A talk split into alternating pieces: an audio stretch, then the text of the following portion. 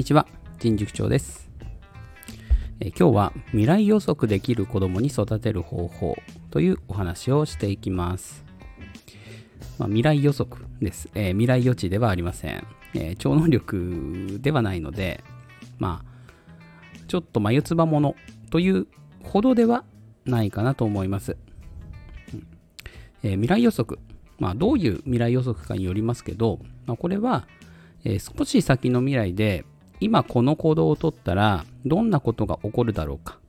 というのを子供が、まあ、自分で考える力だと捉えてください。じゃあどうやったら未来予測できる子供に育てられるのか？うん、えー一番簡単な例で言うと、えー横断歩道を渡るとき赤信号で一歩下がって待つということです。え、これだけと思いました。でも、横断歩道で一歩下がることで、こう得られる、えー命の守り方みたいなものは結構あると思うんですよ。一歩出ていることと一歩下がっていること、えーどれだけ違うのかっていうのを子供に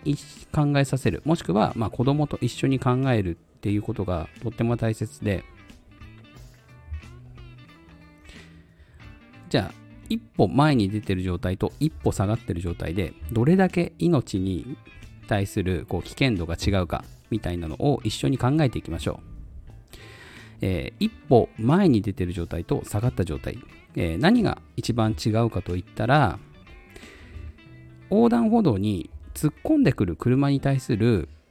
回避ですよね。でこの回避できるかどうかってえー横断歩道の近くに設置してあるポールよりも後ろにいるかどうかで結構決まりませんか？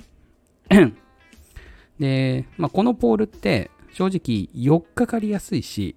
なんとなく椅子みたいに扱えたりするんですよね。でもポールの近くにいたり、まあ、ポールより前より出てたりすると、えーどうしても車が突っ込んできた時にまあ直撃食らっちゃうんですよね。だってそのポールって車が歩行者に突っ込まないようにするために用意されてますからね。でも、一歩下がってることで、えーそのポールがちゃんと役割を果たしてくれるわけです。そうですよね。で、じゃあここまで、ここまでですよ。えー考えたことあります？普段。考えないですよね。ぶっちゃけた話。うん。結構その命の危険とかまあ、安全に関することを考えていくことが案外こう思考力とかにつながってくることってたくさんあると思うんですよ。例えば、あまあ、また横断歩道の話になりますけど黄色でね黄色で車が無理やり信号に突っ込むみたいなギリギリでこれどんなことが起きますかね？で黄色で 突っ込んでいくと、まあやっぱりその焦りが出てくるのでもしかしたら右折してくる車にぶつかっちゃうかもしれないとか、うん、左折した先に歩行者がまだいたとか。歩行者の信号も点滅してから赤になるじゃないですか。であの点滅終わってから無理やり渡ろうとするわ人もいるわけですよ。やっぱり。ね。車が完全にルールを守ってない。場合があるのと同じように歩行者も同じようにルールを守ってないパターンっていうのが必ずあるわけですよね。でここで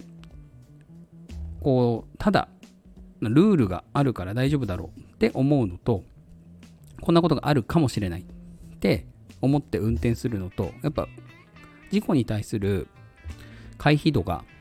全然違いますよね。かもしれない。うん。かの有名なかもしれない運転ですね。だろう運転とかもしれない運転みたいな。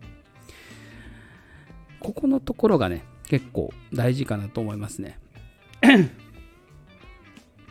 で、じゃあこういうことを繰り返していくと、どんな風になるかっていうと、道行く人に対してとか、えー道で見かけたものに対して何かしらの思考を働かせるようになってくるんですよ。今、まあ右側歩ってるけど、あ、なんか前にポールがあるなみたいな。えーコーンが置いてあるなみたいな。で、あれを避けると、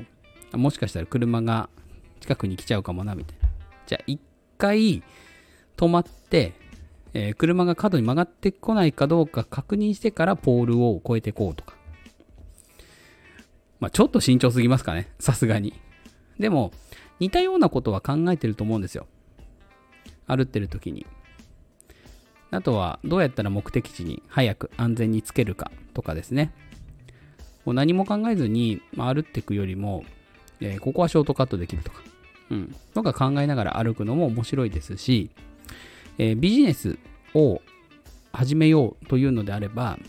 えー、目についた広告であったりとか、看板であったりとか、それがなんで目についたのかっていうのを言語化していくのも面白いと思います。これは思考力のトレーニングになるし、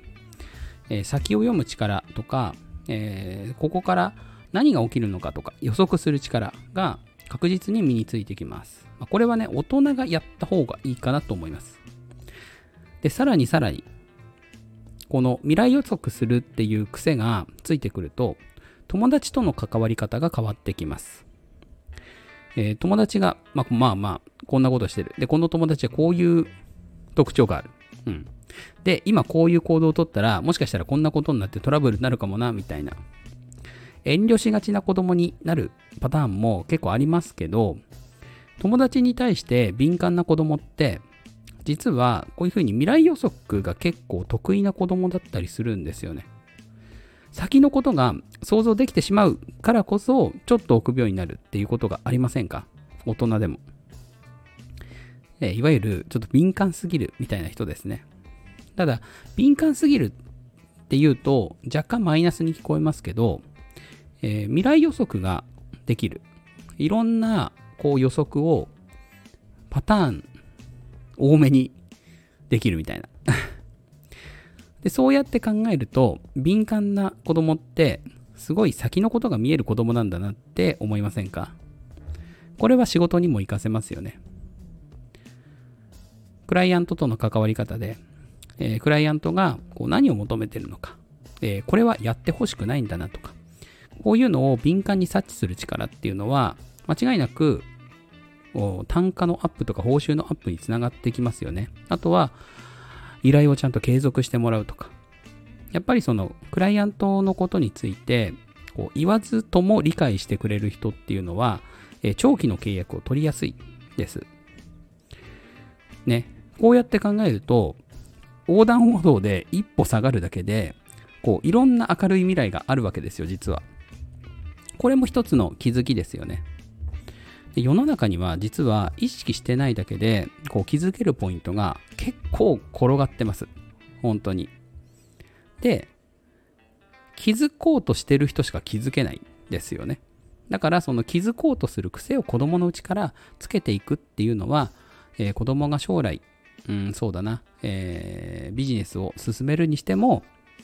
えー、企業で働くにしても、うん、必ず役に立つスキルかなと思いますので、ぜひ横断歩道では一歩下がってその理由を一緒に考えてみませんか？さて、今日の話はここまでです。今日は未来予測できる子供に育てる方法ということでお話しました。いいなと思った方は、いいねやコメントフォローをお願いします。それでは良い午後をお過ごしください。